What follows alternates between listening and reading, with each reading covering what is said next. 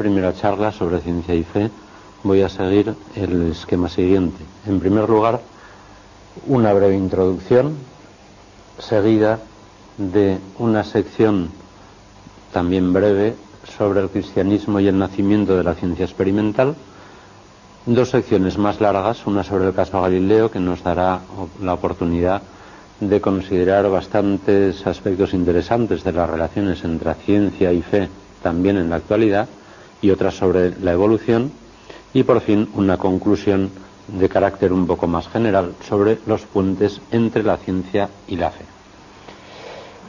En primer lugar, breve introducción. Vivimos sin duda en una cultura científica. La ciencia ocupa un lugar muy importante en la cultura actual y por tanto también en la nueva evangelización. Y en este contexto se plantean con frecuencia cuáles son las relaciones entre la ciencia y la fe, y especialmente entre la fe cristiana, porque la ciencia moderna nació y se ha desarrollado en la Europa occidental cristiana. Y esto ya nos da pie para adentrarnos en primer tema específico, nacimiento y el progreso de la ciencia experimental y su relación con el cristianismo. Según la interpretación positivista, que todavía está ampliamente difundida, la religión en general y el cristianismo en particular habrían supuesto una dificultad para el nacimiento de la ciencia experimental. Sin embargo, la realidad no coincide con esta apreciación. El cristianismo, de hecho, ejerció una función positiva en el nacimiento de la ciencia experimental en el siglo XVII. Uno de los factores que hay que tener en cuenta para valorar este problema es que muchos textos que sirvieron de base para el nacimiento de la ciencia experimental en los siglos XVI y XVII eran manuscritos que estaban conservados en París, en Oxford, en otros lugares de Europa, y que con el advenimiento de la imprenta y luego con el progreso de las nuevas ideas, todo esto quedó sepultado en el olvido. A principios de siglo, un importante físico francés, Pierre Diem, llevó a cabo muchas investigaciones en archivos de París, descubrió muchos manuscritos, y acabó publicando una obra en diez tomos, El sistema del mundo, en la cual examina la historia de las doctrinas cosmológicas desde Platón hasta Copérnico, o sea, hasta solo el comienzo de la ciencia moderna. Diez tomos gruesos, llenos de documentación, donde se avala que había ya una tradición de siglos en la Edad Media, que empalma con el Renacimiento y que sirve de base para el nacimiento de la ciencia experimental de modo sistemático en el siglo XVII. Este nacimiento tuvo lugar una sola vez en la historia y en circunstancias muy específicas. Una Europa cristiana se ha llegado a hablar de una matriz cultural cristiana que ejerció un influjo notable en el nacimiento de la nueva ciencia, porque subrayaba la existencia de un Dios personal creador, autor de un mundo racional y ordenado, y que ha creado a la persona humana a su imagen y semejanza, con la posibilidad y el mandato de conocer y dominar ese mundo. Muchos estudiosos se han preguntado por qué la ciencia no se desarrolló antes y en otras civilizaciones de la antigüedad. Grandes culturas en China, en Persia, en la India, en Egipto, en Grecia, en Roma. Aunque en esas culturas existiesen a veces notables progresos técnicos. Yo diría que en primer lugar la ciencia experimental moderna es muy difícil y no, no, se desarrolló hasta que no se acertó con una combinación que es muy sofisticada, nada trivial, una combinación adecuada de matemática y experimentación. Pero además existieron otros factores. Muchos autores, muchos estudiosos actuales, incluso no cristianos, afirman que era difícil el desarrollo de esa ciencia en culturas dominadas por la idolatría, por dioses caprichosos o por el panteísmo. Y de hecho los pioneros de la ciencia experimental moderna, como Kepler, Galileo, Newton, Boyle y otros, compartían las creencias básicas cristianas acerca de la creación y el gobierno divino del mundo, y consta, incluso por sus declaraciones propias, en algunos casos, que esas creencias fueron un factor importante para buscar leyes científicas que se encuentran mucho más allá de los fenómenos observables. Por supuesto, los científicos son personas como los demás y sus convicciones religiosas suelen incluir un gran abanico de posibilidades, como sucede con otros colectivos de personas. Simplemente pretendo subrayar que, en contra de la interpretación positivista que asocia el progreso científico con el declive de la religión, el nacimiento de la ciencia moderna fue favorecido por la matriz cultural cristiana de la Europa occidental y el progreso científico durante el siglo XVII y gran parte del siglo XVIII fue interpretado como un nuevo argumento a favor de la existencia de un Dios creador y providente, autor del orden natural cuyos detalles manifiesta la ciencia. La presunta oposición entre ciencia y fe solo surgió a partir de la segunda mitad del siglo XVIII y se trataba más bien de doctrinas filosóficas como el positivismo, el materialismo, el marxismo, que se presentaban como si fueran consecuencia de la ciencia experimental, pero en realidad no lo eran.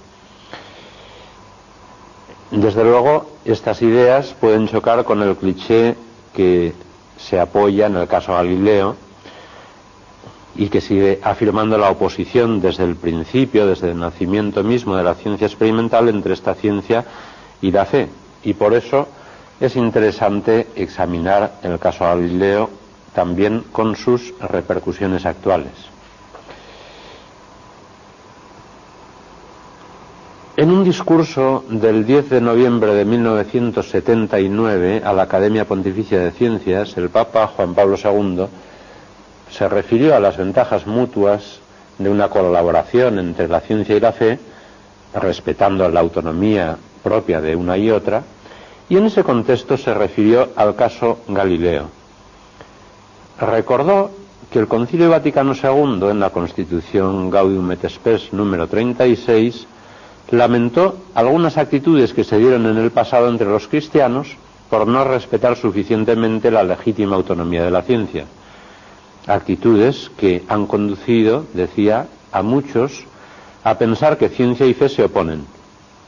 Este texto conciliar alude en nota de pie de página a Galileo. A continuación, Juan Pablo II añadió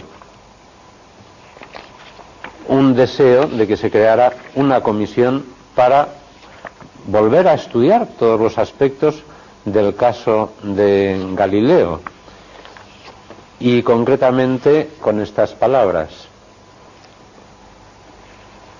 Para ir más allá de esta toma de posición del concilio, deseo que teólogos, científicos e historiadores animados por un espíritu de sincera colaboración, profundicen en el examen del caso Galileo y reconociendo lealmente las equivocaciones, vengan de donde vengan, hagan desaparecer las desconfianzas que este caso opone todavía en muchos espíritus a una concordia fructuosa entre ciencia y fe, entre iglesia y mundo.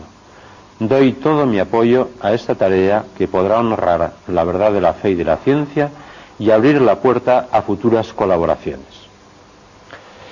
Para materializar este deseo del Papa, el 3 de julio de 1981 se creó una comisión de estudio que trabajó durante más de 11 años.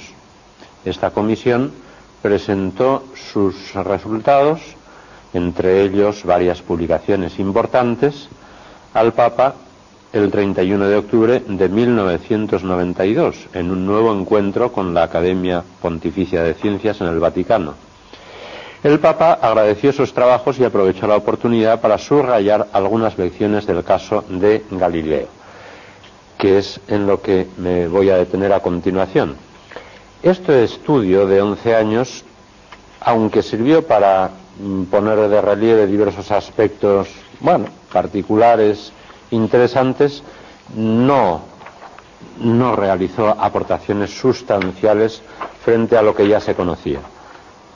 En concreto, el mismo Papa subrayaba el aspecto más interesante, que es el aspecto epistemológico, lo que tiene que ver el caso Galileo con la verdad científica, que veremos inmediatamente a continuación, es el aspecto más interesante porque también es el que sigue teniendo más repercusiones en la actualidad.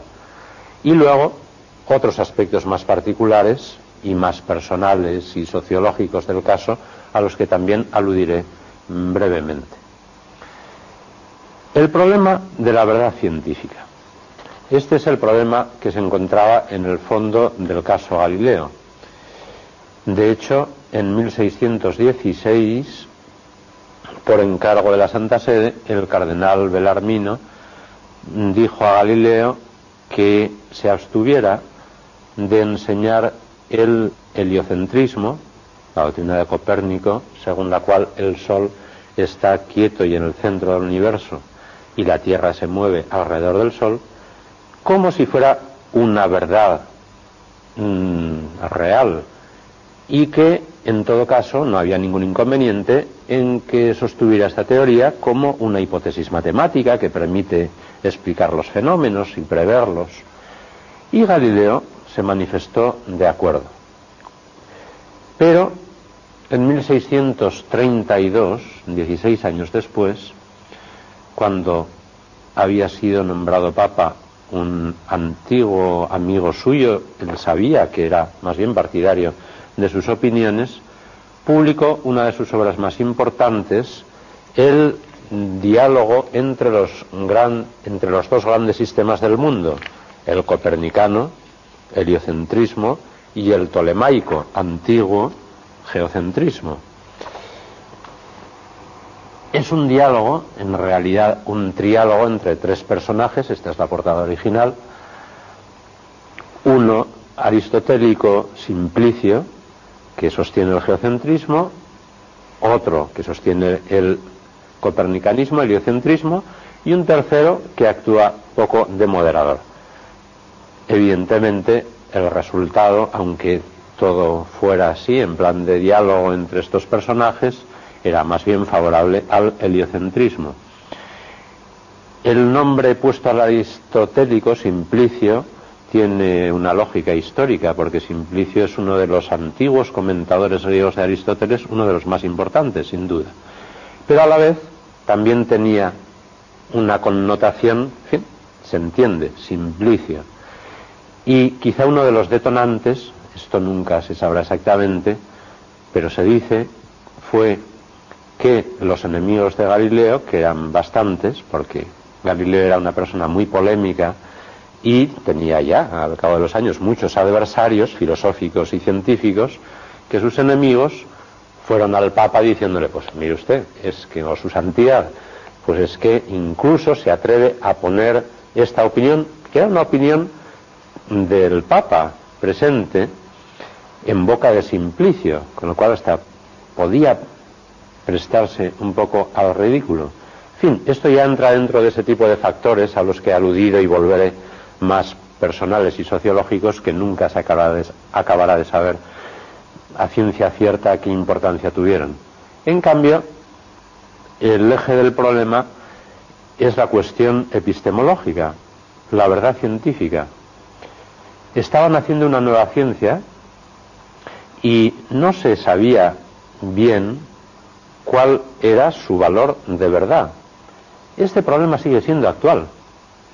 En la epistemología contemporánea, en la filosofía de la ciencia contemporánea, se sigue discutiendo muy fuertemente acerca de la verdad científica, el alcance de la verdad científica y e incluso puede decirse que muchos autores especialmente influyentes Mm, se muestran bastante escépticos en torno a la verdad científica y a la verdad en general. ¿Por qué? Pues sobre todo por dos motivos. Por una parte, porque cada vez se ha advertido con más claridad que hay unos límites de lo que se puede demostrar, límites de la demostrabilidad, basta pensar en el teorema de Gödel y, en fin, otras explicaciones, las que me tendría que alargar demasiado en ellas, pero intuitivamente incluso no es difícil de ver que no todo se puede demostrar, que se tiene que adoptar algún punto de partida, bien porque sea evidente, bien porque se acepte como axioma o postulado, porque si no, las demostraciones van hasta el infinito. Bien, esto crea un problema serio para las demostraciones también en la ciencia, incluso en la matemática y en la física matemática y en el resto de las ciencias. Y por otra parte, y por este mismo motivo, pues también se ha advertido cada vez con más claridad que mm, los conceptos científicos incluyen ciertas dosis de estipulaciones, convenciones, acuerdos. Estas dificultades son reales y muestran que en la actualidad se admite cada vez con más claridad los límites de las demostraciones científicas. Sin embargo, existe el peligro del relativismo, de negar que podamos alcanzar conocimientos verdaderos en la ciencia. Algunos filósofos y teólogos parecen aceptar de buen grado esta conclusión relativista escéptica en la ciencia, porque les parece que de este modo es más fácil establecer los límites de la ciencia y queda expedito el camino para la filosofía y la teología. Sin embargo, si esa compatibilidad se alcanza afirmando una especie de relativismo o de escepticismo en las ciencias, me parece que se paga un precio demasiado alto. Un precio que llega a ser ruinoso no solo para las ciencias, sino también para la filosofía y la teología, porque éstas se apoyan en el valor del conocimiento natural, que puede alcanzarse por la razón y la experiencia, y si se minusvalora el conocimiento racional, pues solo quedará sitio para una filosofía de tipo existencial y para una teología de tipo fideísta que son incapaces de dialogar con una razón humana que es minusvalorada y a veces despreciada, pero que, al menos en las ciencias, continúa progresando de un modo imparable. Yo afirmo que es posible reconocer la verdad científica, aunque haya que admitir que existen factores convencionales en las ciencias y límites para las demostraciones. Y me limitaré a indicar tres precisiones que me parecen cruciales para afrontar este problema. La primera es que existen diferentes niveles y tipos en la verdad científica y grados. No es lo mismo, por ejemplo, afirmar la verdad de un principio general, como el principio de conservación de la energía, o de una ley experimental que se puede comprobar muy bien en todo tipo de circunstancias de laboratorio, como la ley de Ohm en la electricidad, o de un entero sistema de física matemática, como la teoría de la relatividad, donde hay axiomas, conclusiones, cosas muy bien comprobadas, otras no tanto, o como la existencia de una entidad o de una estructura, como cuando se afirma que el ADN o DNA tiene una estructura en doble hélice. Quiero decir con esto que no todo en la ciencia experimental está igualmente demostrado y garantizado. En bastantes casos es posible llegar a conclusiones ciertas, mientras que en otros casos no, no lo es tanto. Diferentes niveles y tipos en la verdad científica. En segundo lugar,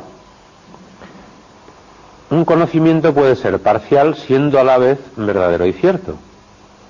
Por ejemplo, podemos afirmar con completa certeza que, eh, por poner un ejemplo de la vida ordinaria, en el Mundial de Fútbol de Brasil en 1950, eh, la selección nacional española venció a la inglesa por un gol a cero, gol famoso.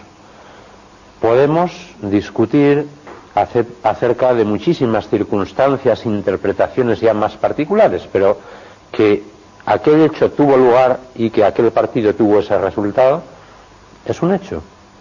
Es un hecho. De un modo semejante, en las ciencias también podemos llegar a conocer la existencia de muchas entidades, propiedades, estructuras, leyes particulares, incluso algunas leyes más generales, de un modo suficientemente verdadero y cierto, e incluso completamente cierto, aunque muchos aspectos particulares sean perfectibles y quizá aquello mismo el día de mañana quede englobado en una teoría más general, donde se explique mejor e incluso se cambien algunos nombres y algunos conceptos. El conocimiento puede ser parcial, siendo a la vez verdadero y cierto. Y en tercer lugar, existen criterios para conocer la verdad. En las ciencias, en concreto, la capacidad explicativa y predictiva, la precisión de las explicaciones y de las predicciones, el apoyo mutuo entre diferentes conocimientos y la variedad de pruebas independientes. Todo esto se podría comentar muchísimo más despacio, pero lo que afirmo es que si en un caso particular, y esto de hecho sucede, se dan todas estas condiciones, entonces hay garantías suficientes para afirmar la verdad de esos conocimientos, aunque sean contextuales, perfectibles y quizá, como decía, el día de mañana se puedan englobar en alguna explicación más profunda, mejor o más comprensiva. Estas precisiones tienen gran importancia para clarificar los debates contemporáneos que afectan a las relaciones entre ciencia y fe. Por ejemplo, pues permiten comprender que tanto en las ciencias como fuera de ellas podemos alcanzar conocimientos parciales pero verdaderos y permiten explicar la peculiar fiabilidad de la ciencia experimental sin menoscabo de que exista también la verdad en otros ámbitos como la metafísica, como la religión. En otro orden de cosas, permiten clarificar algunas discusiones, por ejemplo, acerca del evolucionismo, en el cual es necesario distinguir el hecho de la evolución y sus explicaciones, los mecanismos de la evolución. Hoy día existe una unanimidad bastante amplia entre científicos filósofos y teólogos en afirmar el hecho de modo global, aunque se discute mucho acerca de muchísimos detalles particulares, mecanismos, explicaciones y, más aún todavía, sobre su significado. Bien, todo esto acerca de la verdad científica. Volviendo al caso de Galileo, para comentar algunos de los otros aspectos, podemos decir que en el plano teológico, Galileo tenía razón al afirmar que no había contradicción entre la Biblia, entre la fe cristiana y el heliocentrismo. Volvemos al esquema teología y sagrada escritura. No había oposición.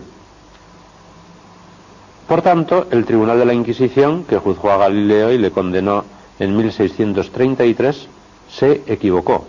Y hay que decirlo muy claro. Es, es así. Aunque hay que añadir que se trató de la condena de un tribunal, no de un acto de magisterio eclesiástico, ni siquiera del Papa, que de hecho no se vio envuelto en este caso. Se podría afirmar quizá que el Espíritu Santo ayudó bastante a la Iglesia en aquella ocasión porque todo andaba cerca, pero de hecho fue un simple tribunal que condenó a Galileo.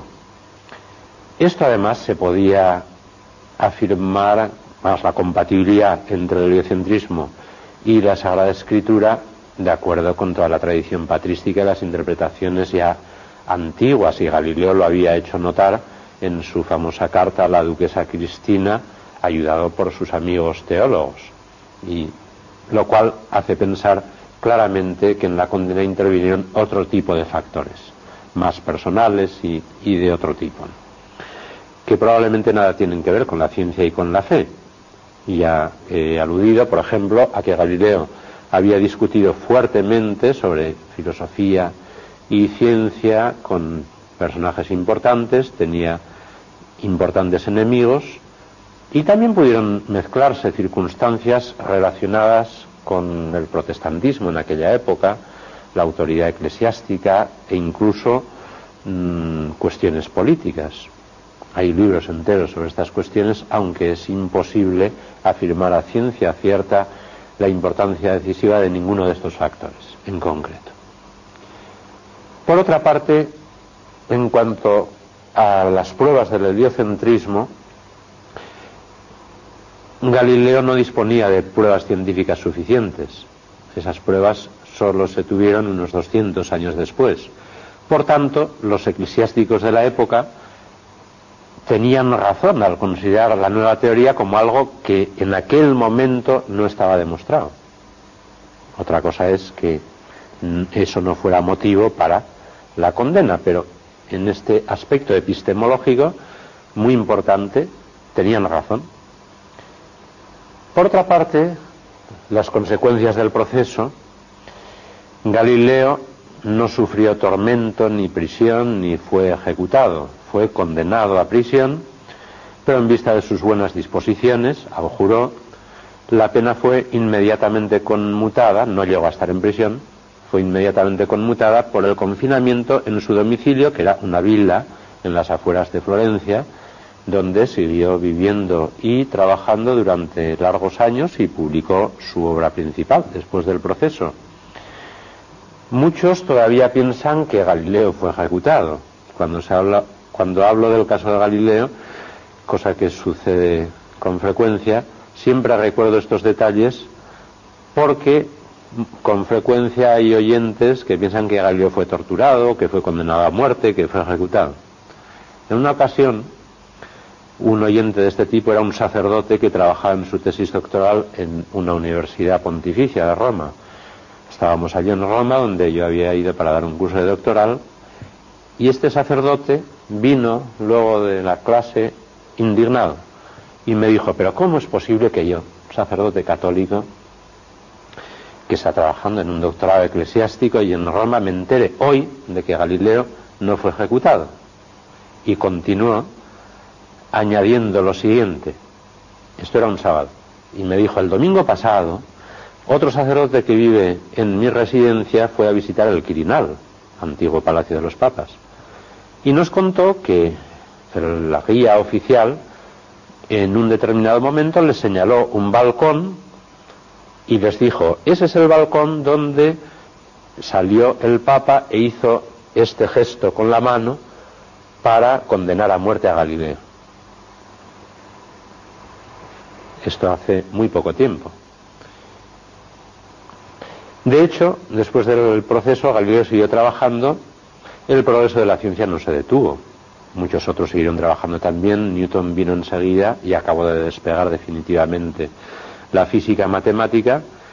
Y Galileo murió tal como escribió su discípulo Viviani, que permaneció junto a él los últimos 30 meses de su vida de Galileo.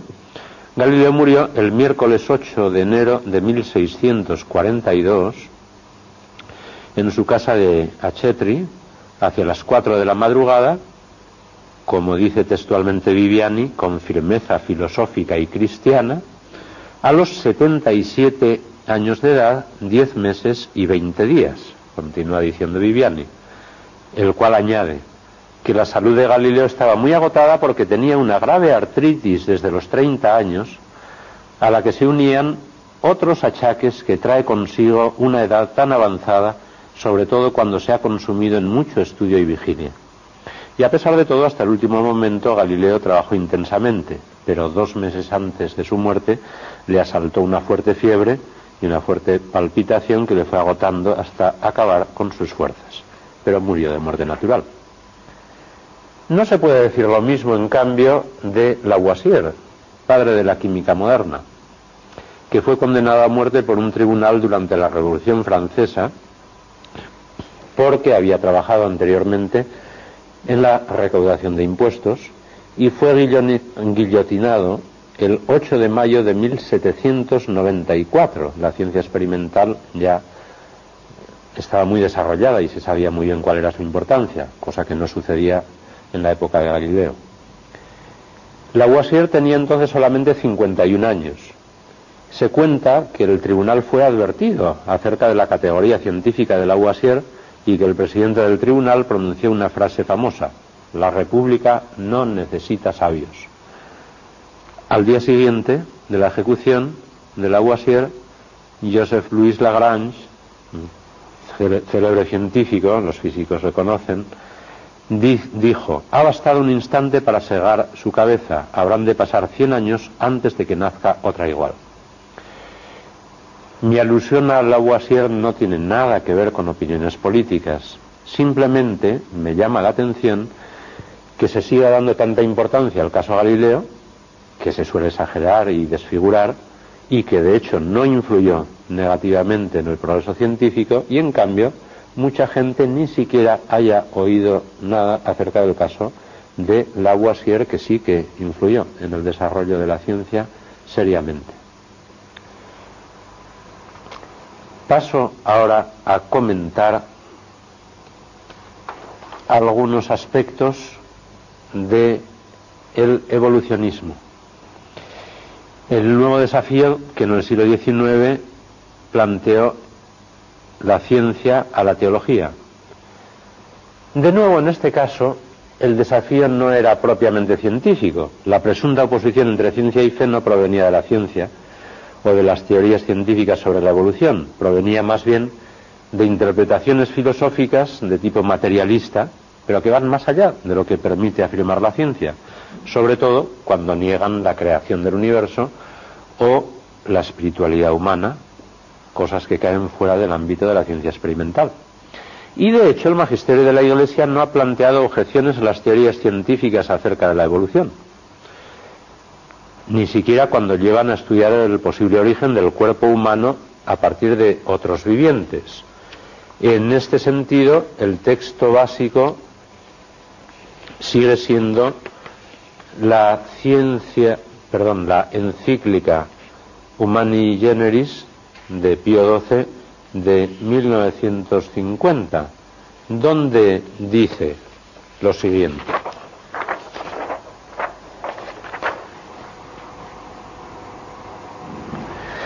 El magisterio de la Iglesia no prohíbe que, según el estado actual de las disciplinas humanas y de la Sagrada Teología, se investigue y discuta por los expertos en ambos campos la doctrina del evolucionismo en cuanto busca el origen del cuerpo humano a partir de una materia viviente preexistente, ya que la fe católica nos manda mantener que las almas son creadas directamente por Dios.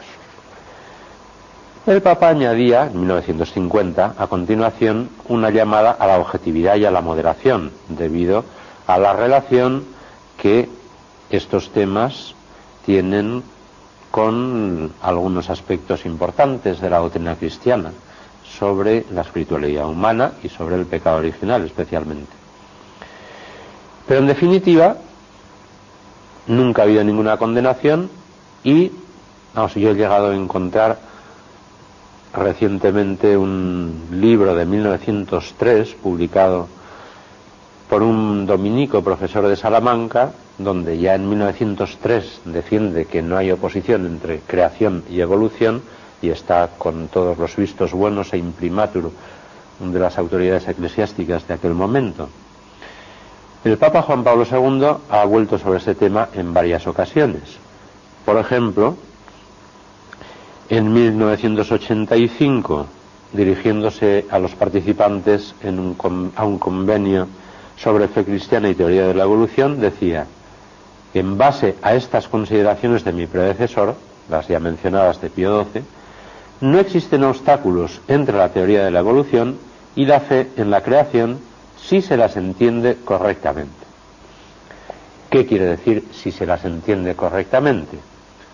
Significa admitir que el mundo depende de Dios en su ser y en su obrar, la creación, gobierno y providencia divinos, y que las dimensiones espirituales de la persona humana exigen una intervención especial por parte de Dios, una creación inmediata del alma espiritual. Pero se trata de unas dimensiones de la acción divina sobre el mundo y, en el caso concreto de la persona humana, del alma espiritual, que por principio caen fuera del objeto directo de la ciencia natural y que no la contradicen a la ciencia en modo alguno.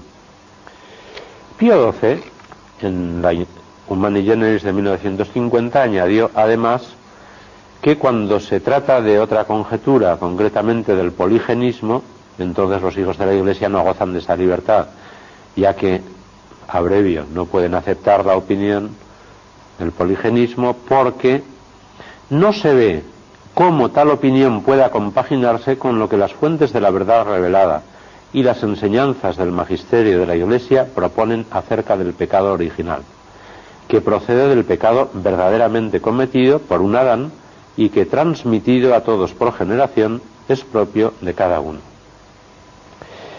El monogenismo afirma que todos procedemos de una primera pareja. La Iglesia lo afirma debido a su relación con las fuentes de la revelación y en concreto con la doctrina del pecado original.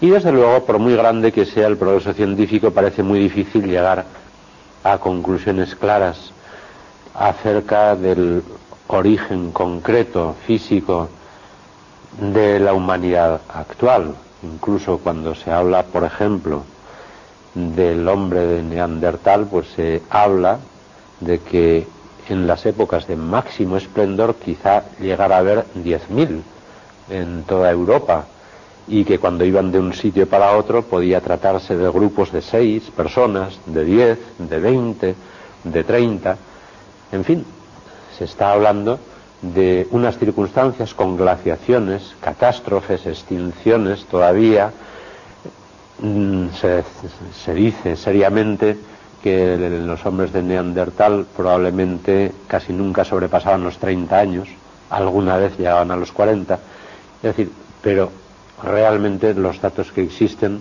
al menos por el momento, aunque algún científico llegue a afirmar que científicamente, en el caso del hombre, hay que admitir el poligenismo, me parece que no, esto no es así. De hecho, y personalmente, es mi opinión, es muy difícil que ni siquiera en el futuro la ciencia llegue a decir algo a ciencia cierta, aunque desde luego, con la biología molecular cada vez hay más posibilidades de asomarse a este tipo de temas.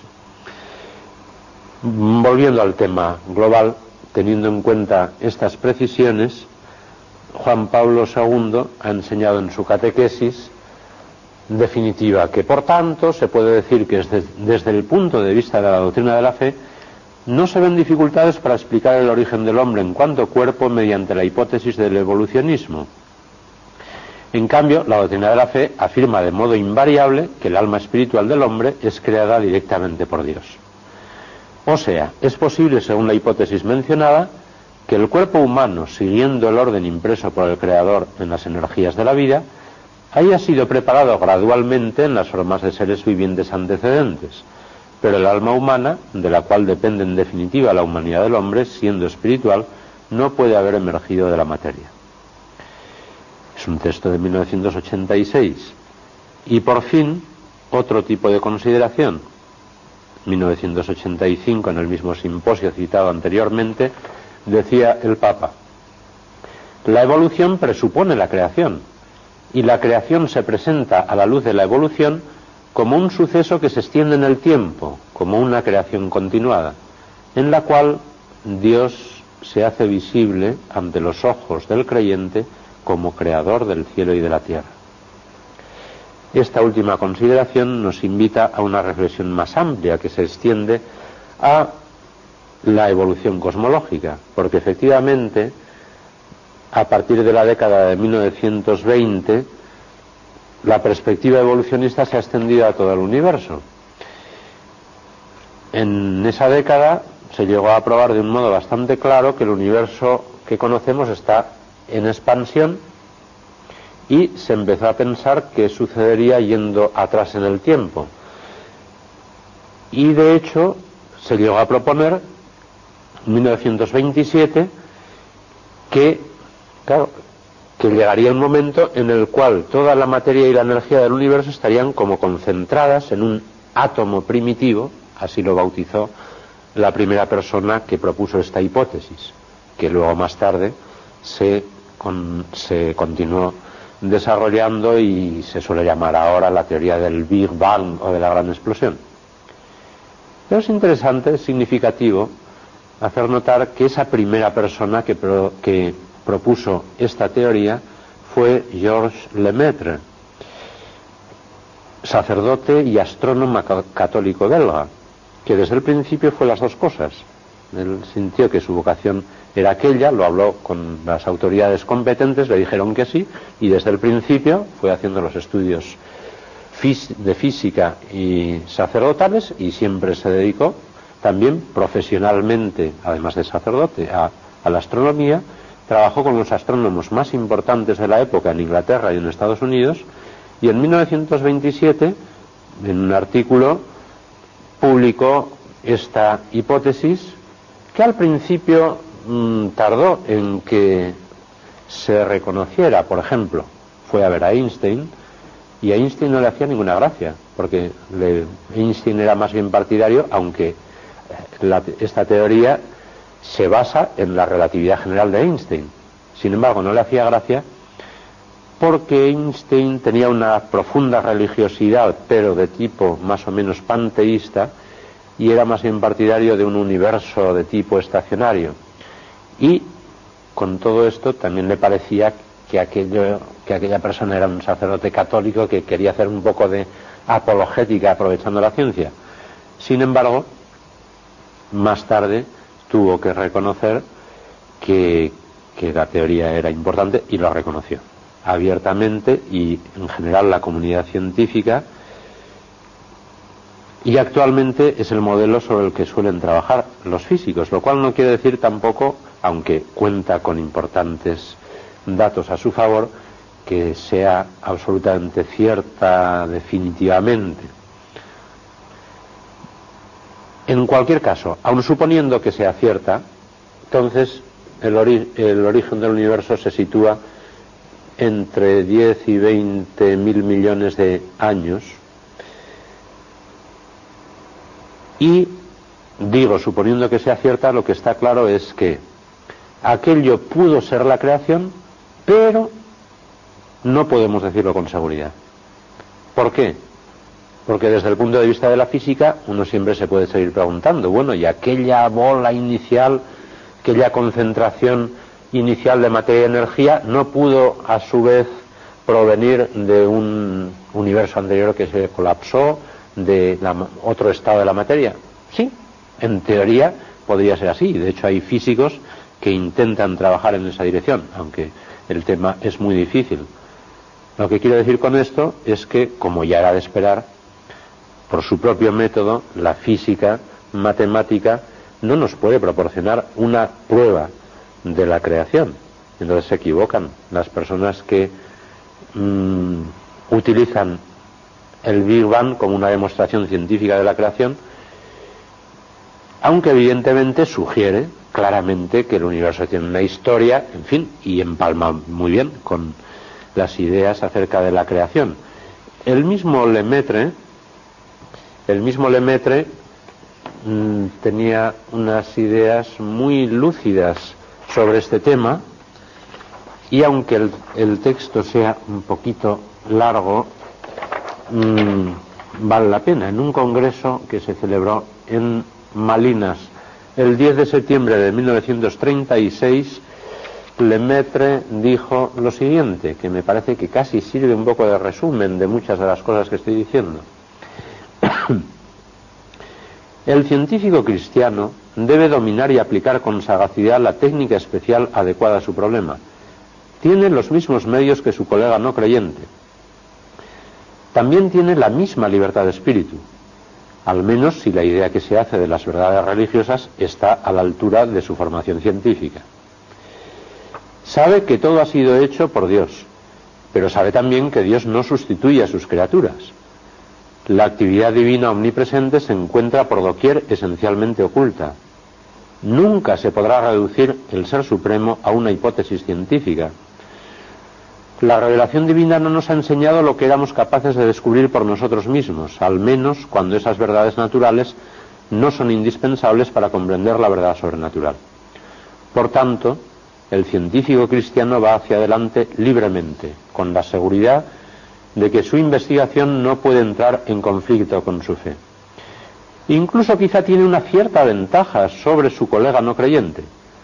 En, efecto, Ambos se, esfuerzan por descifrar la múltiple complejidad de la naturaleza en la que se encuentran sobrepuestas y confundidas las diversas etapas de la larga evolución del mundo. Pero el creyente tiene la ventaja de saber que el enigma tiene solución, que la escritura subyacente es, al fin y al cabo, la obra de un ser inteligente y que, por tanto, el problema que plantea la naturaleza puede ser resuelto y su dificultad está sin duda proporcionada a la capacidad presente y futura de la humanidad.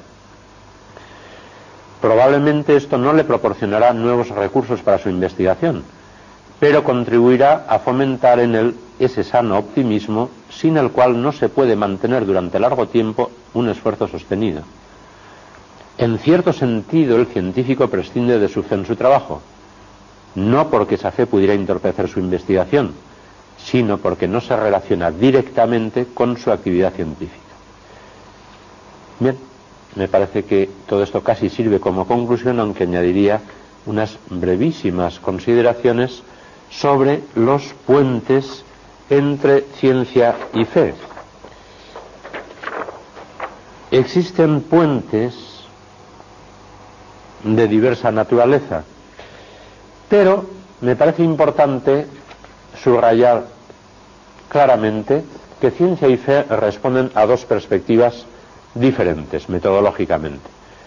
Las ciencias experimentales se adoptan perspectivas determinadas estableciendo como un corte en la realidad, adecuando los métodos, el vocabulario, los conceptos a ese tipo de enfoque. En la filosofía y, por supuesto, en la religión y en la fe, de la fe cristiana, se adopta una perspectiva de totalidad y que se relaciona además directamente con las dimensiones vitales, humanas. La ciencia experimental busca un conocimiento de la naturaleza que se pueda someter a control experimental y por tanto no puede estudiar las realidades y dimensiones espirituales, la existencia y la naturaleza de Dios, la acción divina en la creación, el alma humana, el contenido de la moral y su fuerza obligatoria, el sentido de la vida.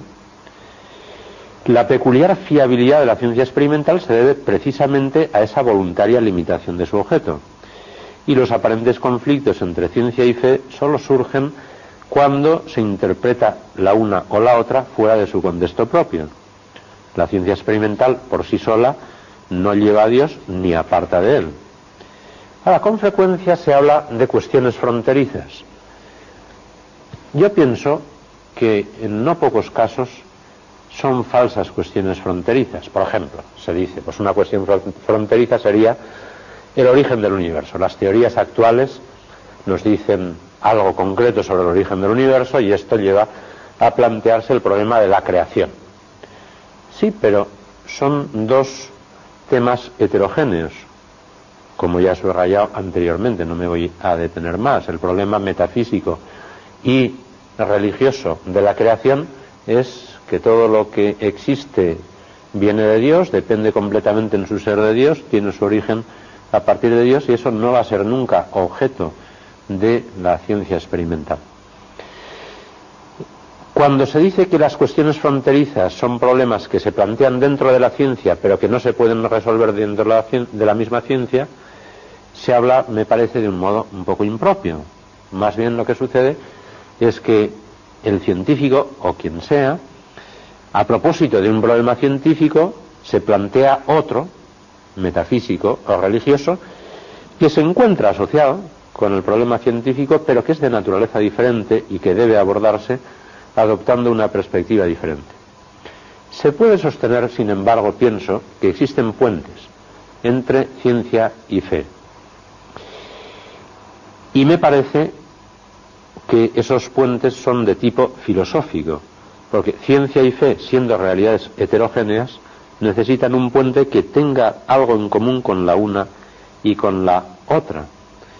Y puentes de este tipo son, por ejemplo, y me parece que son especialmente importantes, los supuestos y las implicaciones de las ciencias.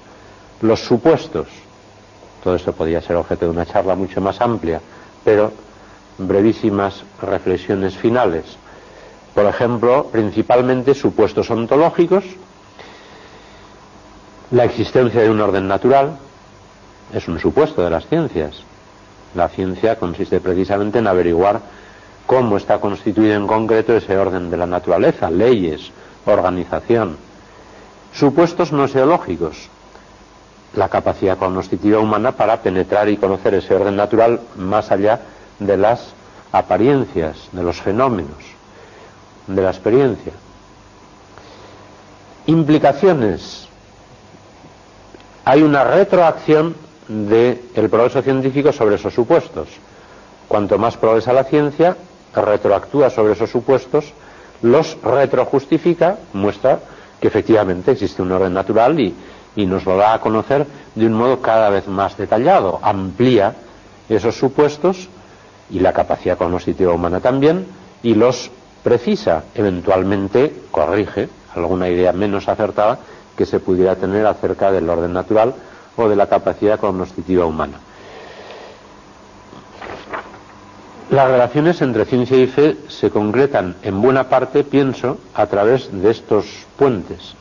En relación con el orden natural, se plantean problemas sobre la racionalidad de la naturaleza, la cooperatividad de sus componentes y las explicaciones de una y de otra, de la racionalidad y de la cooperatividad, lo cual lleva a preguntarse sobre la existencia de un plan superior del gobierno divino de la naturaleza. Y en relación con la capacidad humana de conocimiento se plantea el problema de la singularidad humana y de su explicación, o sea, la relación entre naturaleza y persona humana. Pero estos dos temas ya serán objeto de una segunda charla.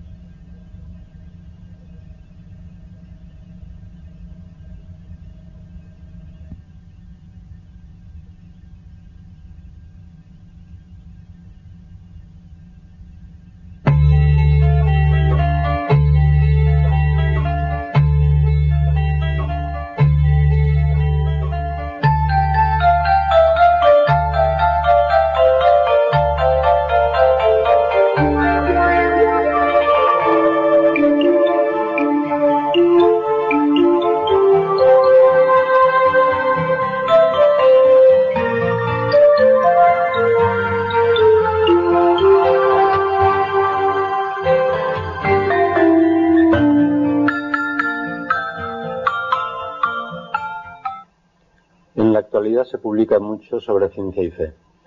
Con frecuencia se trata de auténticos bestsellers. Por ejemplo, La historia del tiempo de Stephen Hawking vendió en pocos años más de 5 millones de ejemplares en todo el mundo. Esto se explica en buena parte porque nos encontramos en una situación nueva en la historia.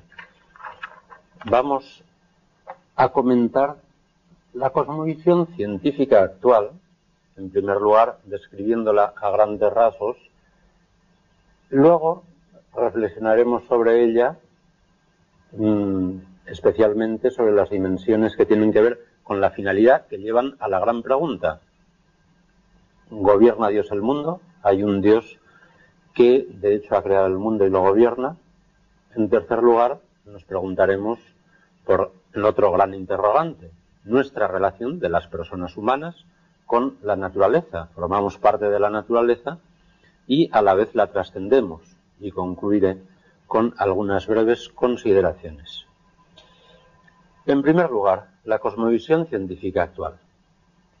Es una cosmovisión unitaria, rigurosa y completa por primera vez en la historia. Querría acentuar, subrayar este hecho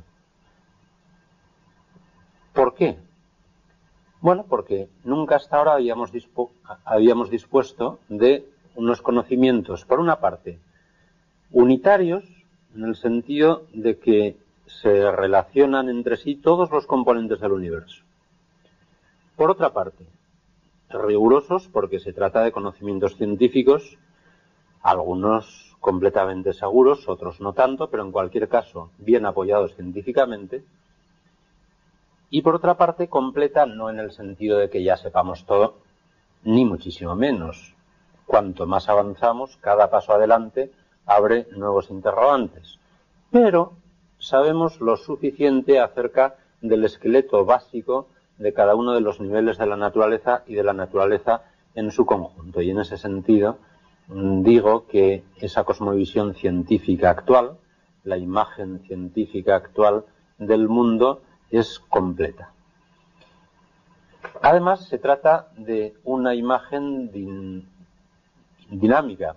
La ciencia nos proporciona una imagen de la naturaleza como naturaleza dinámica. Quiero decir que todo en la naturaleza tiene un dinamismo propio. Incluso lo que llamamos materia inerte no es tan inerte. Simplemente hay muchísimas circunstancias en las que las fuerzas están equilibradas. Pero los componentes que están ahí no son pedacitos de materia puramente pasiva y puramente inerte. Todo en la naturaleza, hasta los componentes mínimos, tiene un dinamismo propio. Y por otra parte, la evolución cósmica y la evolución biológica nos ponen delante de una naturaleza que se ha ido construyendo paso a paso a lo largo de miles de millones de años. Una naturaleza en la que han emergido muchas novedades a lo largo de 10 o 15 mil millones de años. Dentro de esta cosmovisión comentaré dos o tres detalles brevemente. Podríamos abundar con toda la amplitud que se deseara. Por ejemplo, pues en la astrofísica. Sabemos hoy día que las estrellas son enormes reactores nucleares de fusión que producen una enorme cantidad de energía a partir de la unión de núcleos de hidrógeno que forman núcleos de helio, simplificando un poco, pero claro, todo esto no podíamos saberlo, no sabíamos absolutamente nada de esto hasta que no se ha desarrollado en el siglo XX suficientemente la física nuclear. En el nivel biológico, los mecanismos básicos de la vida se encuentran almacenados en el ADN o DNA, el ácido desoxirribonucleico, que se encuentra en el núcleo de las células pero esto, de nuevo, solo lo hemos sabido cuando la física y la química han alcanzado un desarrollo muy notable. Y la estructura peculiar que permite la herencia biológica, la estructura en doble hélice del ADN, no se pudo descubrir hasta 1953. En la cosmología, pues hasta la segunda mitad del siglo XX no se ha podido hablar seriamente, científicamente, acerca del origen del universo. En cambio, en la actualidad se puede hacer, aunque existen muchos enigmas y muchas incertidumbres, y tampoco hay total unanimidad entre los científicos, sin embargo, las discusiones acerca de la gran explosión, los sucesos en los primeros minutos después o en los primeros microsegundos después de la gran explosión son discusiones científicas rigurosas. Conocemos bastante bien cuáles son los componentes básicos de la materia en todos sus niveles, cómo funciona cada uno de estos niveles y cómo se relacionan unos niveles con otros. Con todo esto me parece que queda suficientemente claro que quiero decir al afirmar que por primera vez en la historia disponemos de una cosmovisión unitaria, rigurosa y completa. Y paso ya al segundo punto. Vamos a ver qué implicaciones tiene esta nueva situación. Pone de relieve algunas dimensiones de la naturaleza que tienen especial interés para la filosofía y la teología. Y una de ellas es la finalidad. Se comprende, a la luz de lo dicho, que en la actualidad se hable de una auténtica autoorganización progresiva de la naturaleza en la cual habrían surgido nuevas pautas a lo largo de un gigantesco proceso, un despliegue del dinamismo natural desde las formas más elementales de las partículas y átomos hasta llegar en el ámbito biológico a los seres humanos. En nuestra época mm, son numerosas las publicaciones que estudian ese tema de la autoorganización. La autoorganización de la naturaleza se interpreta a veces como si favoreciera el naturalismo, que excluye la existencia de Dios, la acción divina, y afirma que las fuerzas naturales son suficientes para explicar todo lo que existe.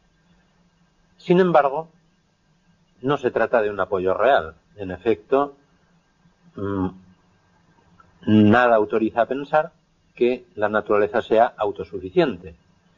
¿De acuerdo? Mm, se conocen mecanismos físico, químico, biológicos que explican esa base física, físico-química, biológica de todo lo que existe, incluidos los vivientes, incluidas las personas humanas, pero reducir todas las dimensiones de la realidad solo a eso, eso ya no es una afirmación, una conclusión científica, sino una interpretación filosófica llena además de dificultades e inconvenientes. En cambio, la autoorganización de la naturaleza encaja francamente bien en una perspectiva metafísica y teísta y para verlo pues vamos a examinar lo que yo considero que es una definición tomista de la naturaleza que resulta sorprendente podemos ver el texto en latín porque es enormemente expresivo y elegante y difícil de traducir, pero con la traducción castellana.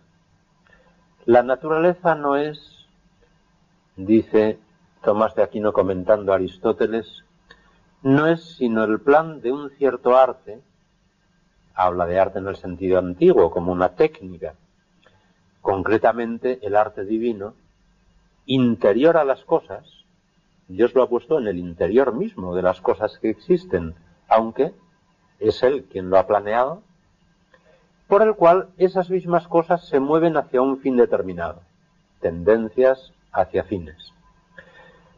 Como si el constructor de una nave pudiese otorgar a los leños que se moviesen por sí mismos para formar la estructura de la nave.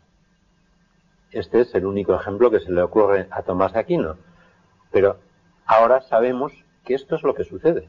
En realidad, en la naturaleza, no es como si el artífice de la nave, los leños, sino que esto es lo que sucede en la naturaleza, con los átomos, las moléculas, las biomoléculas y todos los mecanismos de la vida, hasta llegar al organismo humano. De tal manera que en esta definición, bueno, no pretende ser una definición, pero a mi juicio es una auténtica definición tomista de naturaleza que va muchísimo más lejos de Aristóteles, aunque utilice muchos elementos aristotélicos, y que es ahora mucho más válida, paradójicamente, que cuando fue escrita en el siglo XIII. Se habla, Santo Tomás está hablando, aunque no con esta palabra, pero explícitamente de autoorganización, y define la naturaleza como si Dios le hubiera dado el poder de autoorganizarse y muestra cómo esto no solo no va contra el plan divino, sino que es lo más congruente, lo que va más de acuerdo con una concepción de un Dios creador y providente que gobierna el universo, con la idea cristiana de Dios. Desde luego, la naturaleza ante la ciencia actual aparece como una sucesión de pautas de complejidad creciente e incluso personas bien conocidas como el físico Paul Davis, que recibió en 1995 el premio Templeton por sus escritos sobre ciencia y religión, ha publicado más de 20 libros, aunque él no cree en Dios, lo dice propiamente. Y por eso es más significativo todavía que sin creer en Dios haya escrito lo siguiente. Es uno de los milagros universales de la naturaleza que enormes reuniones de partículas que sólo están sometidas a las fuerzas ciegas de la naturaleza, sin embargo, son capaces de organizarse a sí mismas en pautas de actividad cooperativa. Yo aquí subrayaría que se habla de milagros universales, es decir, algo que resulta milagroso, sorprendente, pero que está sucediendo continuamente y a todos niveles. Y efectivamente, esa es la situación real. Esos milagros universales son constantes, por poner solo algunos pequeños ejemplos.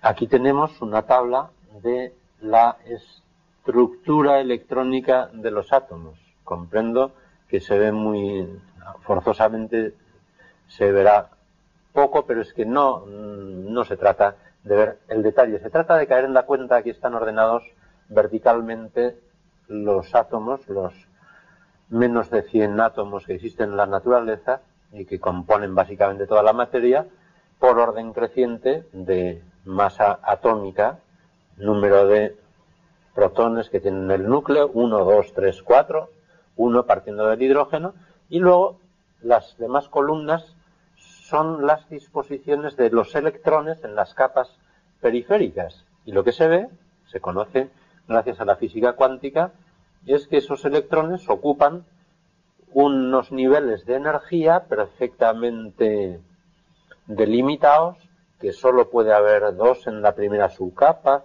solo dos en la segunda, etcétera, etcétera, etcétera, y así hasta, bueno, que existe ya en base a lo que son las leyes de la física cuántica, aunque la naturaleza no sabe de física cuántica, simplemente funciona de acuerdo con esas leyes.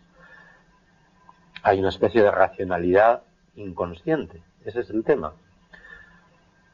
Pues puede advertirse que ya desde ese nivel ínfimo de los átomos ya eh, existen unas pautas espaciotemporales muy concretas, según esa distribución y según cómo, cuántos y son los electrones de las últimas capas y etcétera, pues vienen a continuación como consecuencia las propiedades de toda la materia. Mm, lo que vemos, los colores, la resistencia de los materiales, etcétera, etcétera, etcétera, está en función de esa distribución de los electrones dentro de los distintos tipos de, átomos. Si vamos al nivel biológico de los seres vivos, pues nos encontramos, como recordaba antes, con la estructura en doble hélice del ADN. Aquí está un dibujo muy simplificado, pero en fin, tenemos la doble hélice, las dos cadenas, azúcar, fosfato, azúcar, fosfato en cada una de las dos cadenas y unidas por unos escalones que, como se ve a la derecha, pues esos escalones están formados por cuatro elementos, que aquí están simbolizados por sus iniciales. A, C, G, T. Adenina, cisotina, guanina, timina. Son cuatro bases nitrogenadas que están enlazadas químicamente y que forman los peldaños de esa escalera. Pues bien, el código genético, o mejor el programa genético, que está contenido en el genoma de cualquier ser vivo, depende de la secuencia de esas letras, de esa, bueno, que forman una especie de página, libro, etcétera, según los casos, y a partir de ahí ahí está codificado, luego por diversos mecanismos se, se va descodificando según las circunstancias lo requieren, están codificadas las instrucciones para la formación del organismo, para su desarrollo, su crecimiento, para, para todo su funcionamiento.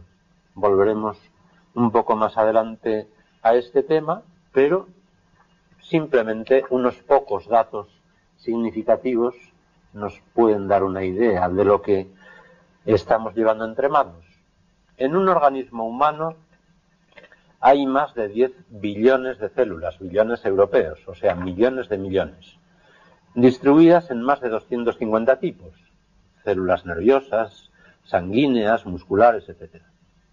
En cada una de estas células hay más de 100.000 genes, los mismos en todas todo el programa genético en los cromosomas está en el núcleo de cada una de estos 10 billones de células, entero. Y los genes de cada célula contienen, en total, todo este programa, más de 3.000 millones de nucleótidos. Cada nucleótido es ese conjunto azúcar, fosfato, base nitrogenada. Por tanto, una de las letras.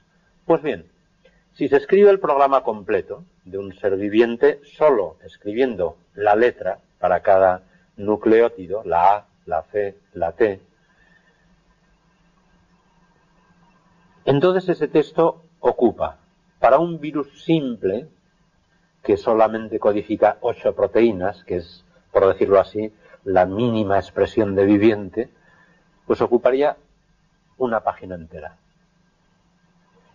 En una bacteria, que también es un microorganismo, pero en fin, un poquito más organizado, ya tiene 3.000 genes, ya ocuparía 2.000 páginas. Y en nuestro organismo, de cada uno de nosotros, hay 100.000 genes, como he recordado, en nuestro genoma. Ese programa ocuparía un millón de páginas. Eso está ahí codificado físicamente en un soporte, en una estructura física, en el núcleo de cada uno de nuestros 10 billones de células. Si vamos a otro terreno que también es llamativo, pero los ejemplos se pueden multiplicar a voluntad, por acabar con unos pocos mm, ejemplos.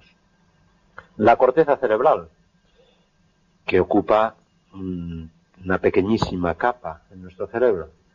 En el córtex cerebral, cito textualmente al conocido médico y publicista español Pedro Lainentralgo, historiador de la ciencia, se calcula que en el córtex cerebral hay más de 146.000 neuronas por milímetro cuadrado, con lo cual la totalidad de la superficie cerebral viene a contener por lo menos 30.000 millones de cuerpos neuronales, células nerviosas. Y puesto que las espinas de cada dendrita, prolongaciones que salen de cada neurona, alcanzan por término medio un número de 20.000, habremos de concluir que en la corteza cerebral de cualquiera de nosotros hay entre 10 elevado a 14 y 10 elevado a 15 conexiones sinápticas, enlaces entre neuronas. 10 elevado a 14 es un 1 seguido por 14 ceros. Bien, me parece que no hace falta abundar mucho más para concluir que esos milagros universales son realmente universales. Entonces, estos ejemplos anteriores que se pueden multiplicar a voluntad, como decía, parece que muestran suficientemente que en la cosmovisión actual quedan muy subrayadas las dimensiones finalistas de la naturaleza, dimensiones que se refieren a la organización, a la coordinación, a la funcionalidad, a la direccionalidad, porque todas estas neuronas, células, mm, etcétera, están, tienen que funcionar, si no, no sirven para nada, mm, perfectamente coordinadas entre sí. Entonces nos encontramos ante una situación un tanto paradójica. Cuando la ciencia experimental moderna nació en el siglo XVII, fue acompañada por fuertes críticas a la, contra la finalidad y se decía que la nueva ciencia excluía todo tipo de consideraciones finalistas y que solo era posible gracias a que ya nos preocupábamos solo de averiguar de qué están hechas las cosas, causa material, y cómo funcionan, más o menos causa eficiente, aproximadamente, dejando fuera formas y fines. Eso no tiene lugar en la ciencia, no tiene lugar en el conocimiento objetivo de la naturaleza. Sin embargo, en la actualidad nos encontramos con que estas dimensiones finalistas de organización, etcétera, vuelven a no solo a reaparecer, sino que se colocan en primer plano. Ciertamente, también hay quien afirma que todo esto se explica sin más por la evolución. Que han ido sucediéndose tantas formas de organización muy complejas que la mayoría no han, no han sido viables o han surgido otras mejores y que en definitiva la mayoría han perecido y solamente han sobrevivido las mejor organizadas y que así sencillamente se explicaría que ahora nos encontremos con una naturaleza en la que hay un altísimo grado de orden, de organización y de finalidad. La explicación sería muy simple, puramente por origen evolutivo, variaciones más o menos al azar y selección natural, supervivencia de lo más apto nada más. Ahora bien, volveré pronto a la evolución. Independientemente de cuál sea su origen, querría subrayar que es un hecho, que en los vivientes sobre todo, luego también en el conjunto de la naturaleza en muchos aspectos, pero sobre todo en los vivientes existe una finalidad elevadísima, tendencias hacia metas muy concretas y además con una capacidad de innovación asombrosa. E incluso los mayores enemigos de la finalidad natural, Jacques Monod, premio Nobel de Biología, que escribió en 1970 El azar y la necesidad, crítica completa contra la finalidad, y lo dice, pues porque la finalidad natural siempre ha parecido llevar hasta un Dios que gobierna el universo, eso no hay lugar para esto en la ciencia, esto no es conocimiento objetivo, riguroso, etcétera. Bueno, pues incluso Monod se ve forzado, como buen biólogo, a tener que introducir otro término equivalente, no finalidad ni teleología, que es nombre clásico para la finalidad, del griego telos fin, pero introduce teleonomía. No lo inventa él, pero lo populariza. Teleonomía. Es un término en el que, con el que se sigue hablando más o menos de finalidad, pero sin esas connotaciones. Bueno, en cualquier caso, pues queda claro que, la naturaleza actual está llena de finalidad, de direccionalidad, de cooperatividad y de funcionalidad. Bueno, se objeta a veces, pero es que esto, si ha surgido evolutivamente, no es un resultado necesario. Bien, esto también está completamente de acuerdo con la cosmovisión cristiana. Más aún, lo que no estaría de acuerdo sería decir que todo esto necesariamente ha surgido así, por decirlo así, que a Dios no le ha quedado más remedio que crear lo que ha creado y que exista lo que existe.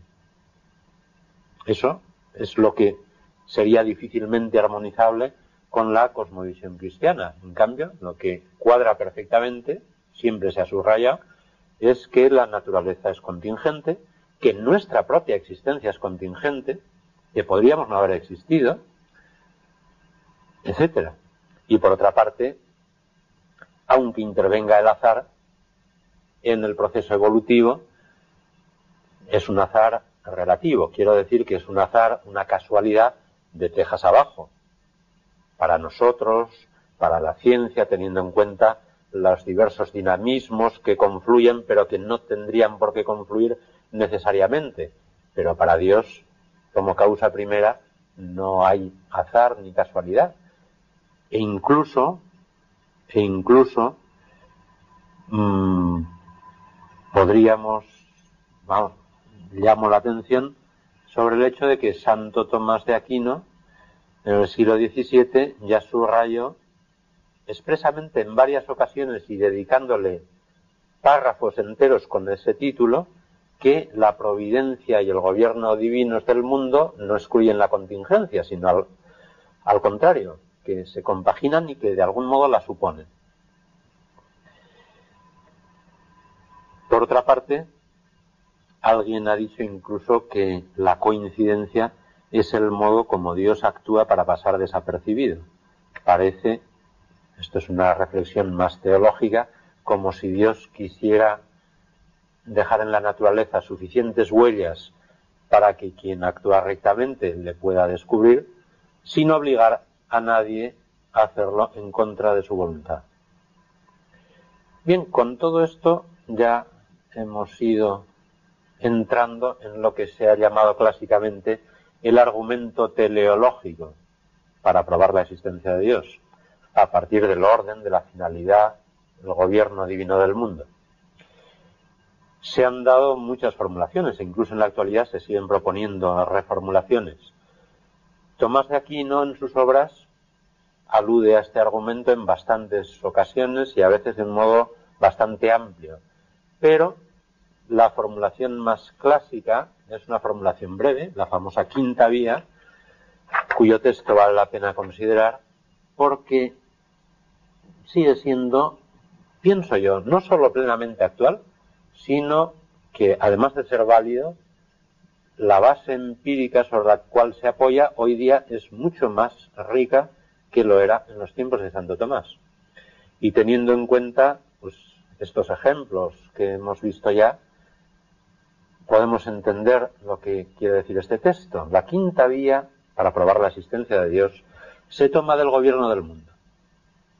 Vemos en efecto que algunas cosas que carecen de conocimiento, digamos los átomos, las moléculas, las células, los nucleótidos, etcétera, no conocen.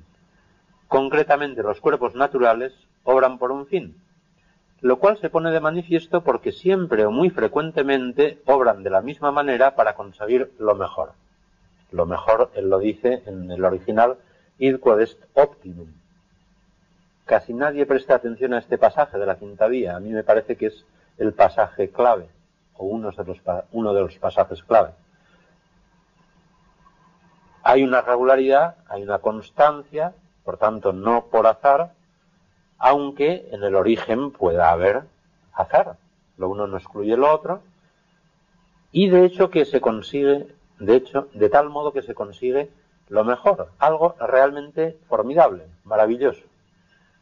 De donde es patente que llegan al fin no por azar, sino intencionadamente. Pero, ahora viene la segunda parte, los seres que no tienen conocimiento no tienden al fin, sino dirigidos por algún ser cognoscente e inteligente cómo la flecha es dirigida por el arquero. El ejemplo ya es clásico y es de Aristóteles.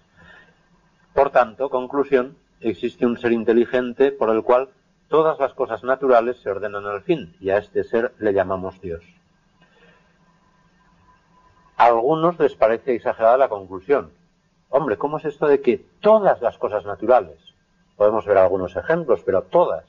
En cambio, con la cosmovisión actual, precisamente he empezado diciendo que es una cosmovisión unitaria, en la cual en los componentes, fuerzas básicos, etcétera, niveles, están interrelacionados entre sí de tal modo que es imposible, por decirlo así, decir, no, pues, pues sí, este nivel parece que requiere un plan, este otro no, no, no, es imposible.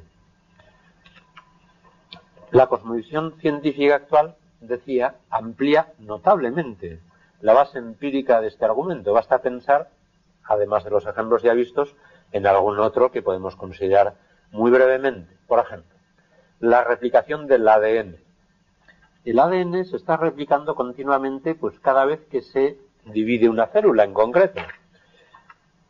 Hay que, tiene que duplicarse completamente de tal modo que se formen dos núcleos con el material genético completo.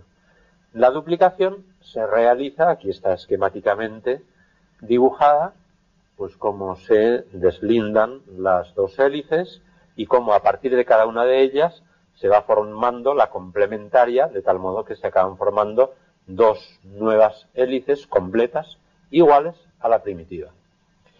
Esto, que aquí está esquemáticamente, pues de nuevo esquemáticamente en dibujo, pero lo podemos ver un poco mejor para hacernos cargo con una ilustración que se encuentra en el libro de un premio Nobel, Christian de Dieu, donde se ve cómo, claro, para empezar a replicarse, pone origen de la replicación en el primer dibujo, pues hay una ruptura en un punto, entonces hay una horquilla donde, en fin, se van viendo los las distintas fases una tras otra, con las horquillas de replicación, con las hebras de cabeza, con Y uno se puede ir imaginando qué sucedería si pudiéramos ver con nuestros ojos o, con un microscopio. Esto no se puede ver con microscopios, nada. Pero quizá en algún día se consiga ver si pudiéramos ver esto cómo va funcionando, porque todo esto va funcionando, como si fuera una fábrica en la que van pasando las hebras, etcétera, se va construyendo la hebra complementaria, todo esto a bastante velocidad y en una serie de, en cierto tiempo, no exagerado, pues resulta que el proceso va siguiendo, va siguiendo, va siguiendo, pues resulta que llegamos a tener la duplicación completa del ADN original y dos núcleos y dos células en vez de una. Y en fin, un último ejemplo.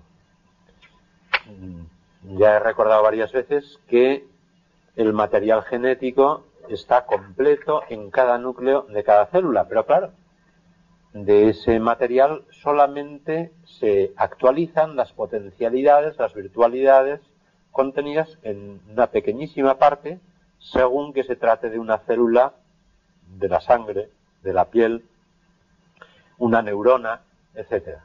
O según que estemos en la fase de en la que se va formando el, el organismo o de crecimiento, según la edad, las circunstancias. Entonces, bueno, esto también es una representación muy simplificada, activación de genes, regulación, pero como en a lo largo del desarrollo, el huevo fecundado arriba contiene toda la información genética y hay genes, aquí en este dibujo se consideran cuatro proteínas. Cuatro proteínas que se indican en esta figura, pero existe información para miles de proteínas más. Entonces, el huevo se va dividiendo, las células proliferan y se diferencian, se forman células especializadas que siguen conteniendo toda la información genética, pero se va actualizando en cada caso, es lo que está señalado ahí más en negro, en la parte del genoma, las partes que se activan de cada célula. Bien, podemos dejar ya este tipo de ejemplos que ocupan, de hecho, hoy día libros enteros de biología, de química, de física. De tal manera que, en síntesis,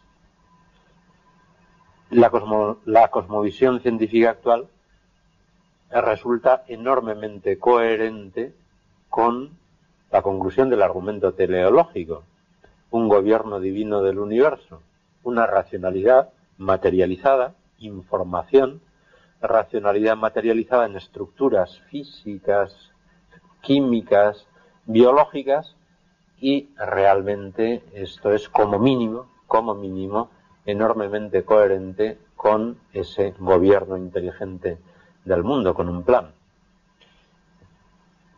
De todos modos, eh, toda esta argumentación llega a su punto álgido cuando interviene también, como es lógico, la persona humana. Entonces, porque la vida humana, en último término, queda privada de sentido si, como algunos sostienen, somos simplemente el resultado casual de fuerzas naturales ciegas. Volvemos a la evolución. Proceso ciego, en el que se van eliminando la mayoría de los productos, y entonces llegamos a preguntarnos, como se pregunta en un artículo de finales de 1995 en Scientific American, en el Investigación y Ciencia de enero del 96 en castellano, de Richard Dawkins, biólogo de Oxford muy conocido por sus libros, El relojero ciego, especialmente en el que sostiene exactamente lo contrario de todo lo que yo estoy diciendo aquí ahora. Y en este artículo eh, se pregunta el título, ¿tiene, vida, ¿tiene sentido la vida fuera de sí misma? Y la entradilla dice, los seres humanos siempre se han preguntado por el sentido de su vida. En opinión del autor, la vida no tiene otro significado que el de perpetuar la supervivencia del ADN. En fin, y a lo largo del artículo, pues eh, Dawkins insiste en su es Richard Dawkins, no tiene nada que ver con Stephen Hawking, que es el físico paralítico, es Richard Dawkins. Insiste en su tesis, que no es solo suya, pero que él es el propagandista número uno de esta tesis en la actualidad, según la cual basta la evolución darwiniana, variación al azar más selección natural, para explicar todo lo que existe, y no hay más. Es, él habla del espejismo, de un diseño intencional, que esto hoy día se comprende bien, es la selección natural darwiniana, etcétera, en fin, pues va hablando. Alude a continuación, pues que a partir del nacimiento de la ciencia moderna, la gente dejó de preguntarse por si hay una finalidad en el ámbito de la física, luego de la química, y que con la evolución, pues ya esa pregunta deja de tener sentido incluso en la biología y por tanto también en el caso del hombre. Y dice que actualmente, y no se enfaden, solo los analfabetos científicos se plantean esa pregunta. Yo modestamente no soy Dawkins, pero soy doctor en física. No creo ser analfabeto científico y me paso la vida leyendo y estoy entusiasmado con los libros de ciencia actual, son una maravilla. Pero según él, es muy extremista y todo el mundo lo sabe. Solo los analfabetos científicos se plantean esa pregunta, pero ese solo encubre la increíble verdad de que nos estamos refiriendo todavía a la mayor parte de la población mundial. Con lo cual, no desesperen si se encuentran dentro de esta mayoría, porque en fin parece que todavía los analfabetos científicos son la mayoría de la población mundial. La conclusión de Dawkins es, en un universo de electrones y genes egoístas, fuerzas físicas ciegas y replicación genética, algunos lo van a pasar mal, otros van a tener más suerte, y por mucho que se busque no se encontrará ninguna explicación, ningún rastro de justicia.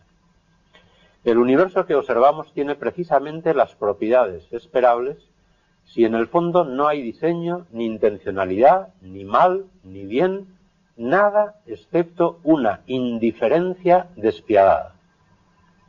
Acaba con una cita de que el ADN no se preocupa de nada, etc.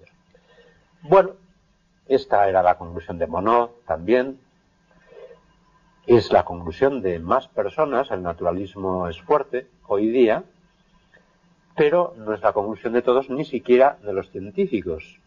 Por ejemplo, puestos a citar premios Nobel, Dawkins no lo es, pero voy a citar a continuación tres premios Nobel.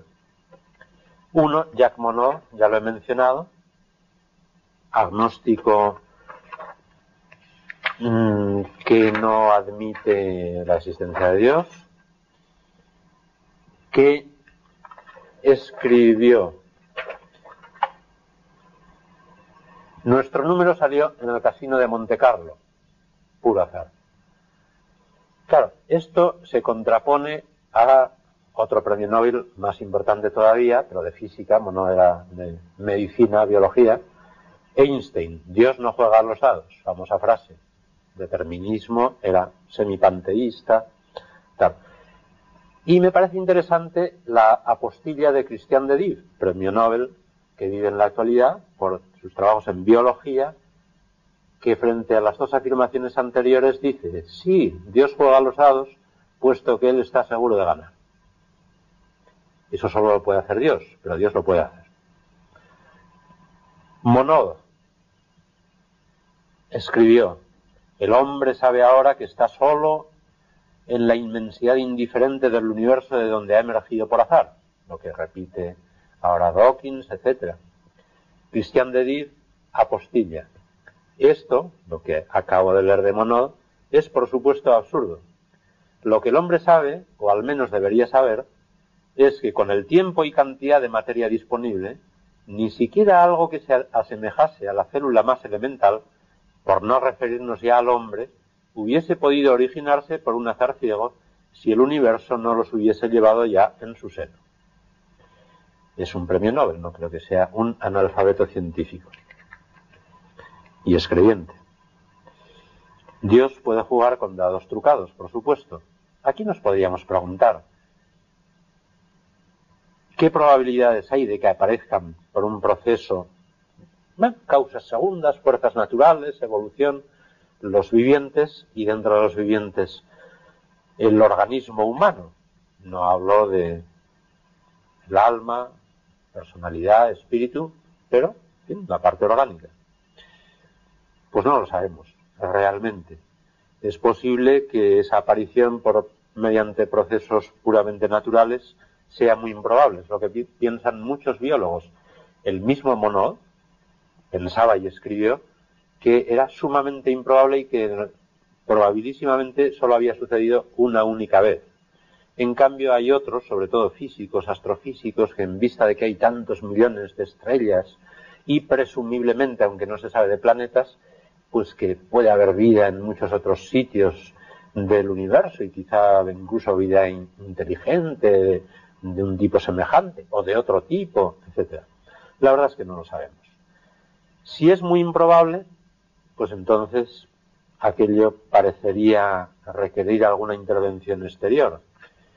Si fuera muy probable, yo diría que entonces también esto mismo parecería requerir una intervención exterior de otro tipo. Pues, en fin, algo que se ha diseñado desde el principio de modo que sea tan probable, porque es inverosímil que ya inicialmente sea tan probable. Cabe también que, es que no sea ni tan improbable ni tan probable, pero incluso en este caso las leyes básicas de la física, de la química, de la biología, que son muy específicas, y todos los componentes básicos tienen que ser tales, es lo que se suele denominar el principio antrópico hoy día, tienen que ser tales que hayan hecho posible que nosotros existamos, porque el hecho es que existimos. Este principio antrópico, mm, en su forma más equilibrada, que es la que acabo de exponer, hay otras formas más duras que, en fin, son más difíciles de aceptar, pero en esta forma moderada, pues expresa algo que realmente va muy de acuerdo con estas reflexiones acerca de la finalidad. Y también en el caso de la aparición del organismo humano. Por supuesto que si uno identifica plan divino con un plan lineal que a la primera va produciendo todos los resultados ya definitivos, perfectos y sin...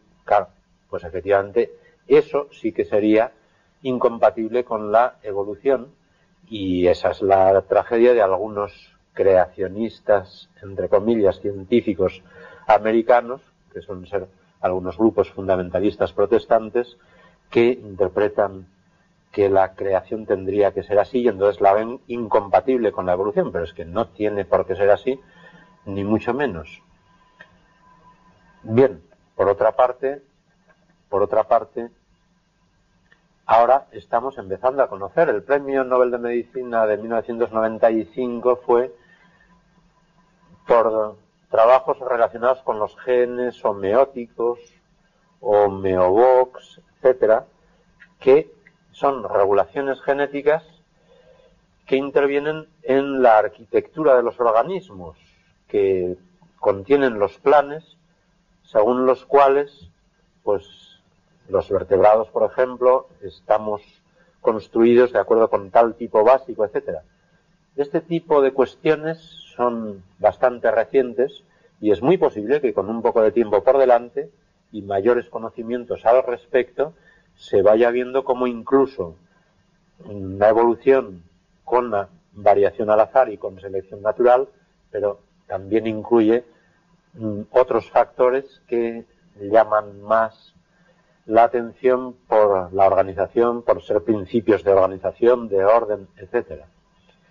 Bien, y por fin, brevísimamente, estamos ya en la persona humana, en el esquema inicial, y al final, creatividad científica y singularidad humana. Yo diría que precisamente uno de los principales argumentos hoy día para probar que la persona humana forma parte de la naturaleza, pero la trasciende, nuestras dimensiones espirituales, que están fundidas en una unidad con las dimensiones naturales. en esta vida. La cosa es ya después de la muerte, la supervivencia del alma espiritual, etcétera, etcétera, que ya es un tema que ya no cae directamente en este contexto. Pero esas dimensiones espirituales y esa unidad de espíritu y materia en la persona humana, yo diría que el progreso científico es el, uno de los argumentos principales actuales a su favor. Precisamente porque para hacer ciencia y que para, para que progrese del modo que vemos que está progresando, pues hace falta unas capacidades casi increíbles de argumentar, de interpretar, de creatividad para diseñar experimentos, para formular nuevas hipótesis, para sintetizar los argumentos de experiencia sensible con el razonamiento intelectual, con establecer criterios de validez, etcétera. Vamos, esto, aunque solo sea completamente de paso, pero podemos verlo cómo se funciona en la física de partículas, donde se estudia la composición de la materia a nivel de partículas, de átomos y de partículas subatómicas, protones, neutrones, quarks. Bueno, pues podemos, si vemos una típica foto de ordenador, no es foto directa, es, todo esto es de ordenador del CERN de Ginebra, que es el acelerador de donde está el acelerador de partículas más importante del mundo actualmente, pues vemos lo que ven los físicos y lo que tienen que interpretar.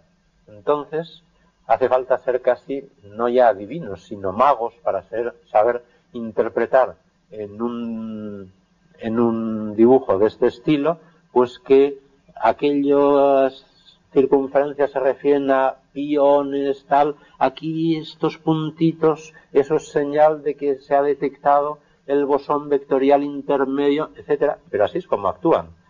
Claro, para llegar a obtener este tipo de dibujos de ordenador, pues podemos ver una foto aérea de dónde está situado el CERN, con los montes al fondo, en la frontera entre Francia y Suiza, al lado de Ginebra, el LEP es este acelerador de 27 kilómetros de circunferencia a 100 metros bajo el suelo. Se coge un ascensor, yo lo he cogido varias veces, que solo tiene superficie y 100 metros abajo, es el otro piso. Y allí es donde está todo. Bueno, pues allí lo que está es la, la galería, y se puede ver, la galería con los tubos, etcétera. Ahora van a hacer una instalación paralela en esta misma galería para hacer, aprovechando esa instalación, un acelerador muchísimo más potente y 27 kilómetros así. Todo lo que está ahí, pues está diseñado, construido expresamente eh, con la tecnología más sofisticada que existe en el mundo, expresamente para el CERN, por supuesto. Y podemos ver también detectores hay varios sitios, pocos, donde mm, se analizan los resultados de las colisiones que tienen lugar dentro y aquí podemos ver detectores. Se puede uno hacer idea de su tamaño, de su complejidad y de ahí parten múltiples cables para cientos de ordenadores, etcétera, donde van finalmente a la sala central.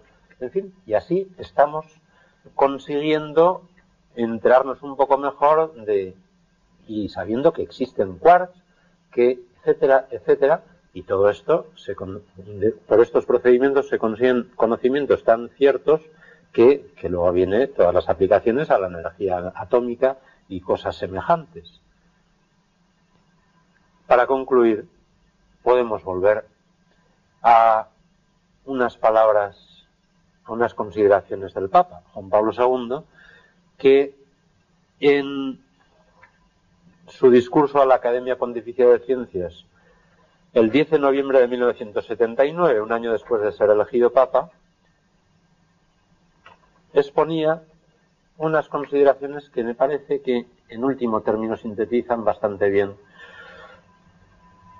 los asuntos más importantes el sentido de la ciencia y su doble compromiso. Hay un doble sentido y compromiso de la ciencia. La ciencia fundamental, la ciencia pura, la ciencia teórica diríamos, dice Juan Pablo II, su sentido es la búsqueda de la verdad. Y os subrayo que existe la verdad científica también fuera de la ciencia, en la filosofía, por supuesto en la religión, en la fe, en la ciencia también. Y la ciencia aplicada, tecnología, servicio a la persona humana. Y añade, es un buen colofón, que en los trabajos científicos, ciencia pura, fundamental, ciencia aplicada, tecnología, se debe tener presente una triple superioridad. La superioridad de la ética sobre la técnica, de la persona sobre las cosas, del espíritu sobre la materia. Y que esa triple superioridad se basa encuentra su fundamento precisamente en una doble trascendencia del hombre sobre el mundo y de Dios sobre el hombre. Y me parece que esto nos sirve perfectamente como conclusión para poder advertir cuál es realmente el sentido de la ciencia dentro de la vida humana.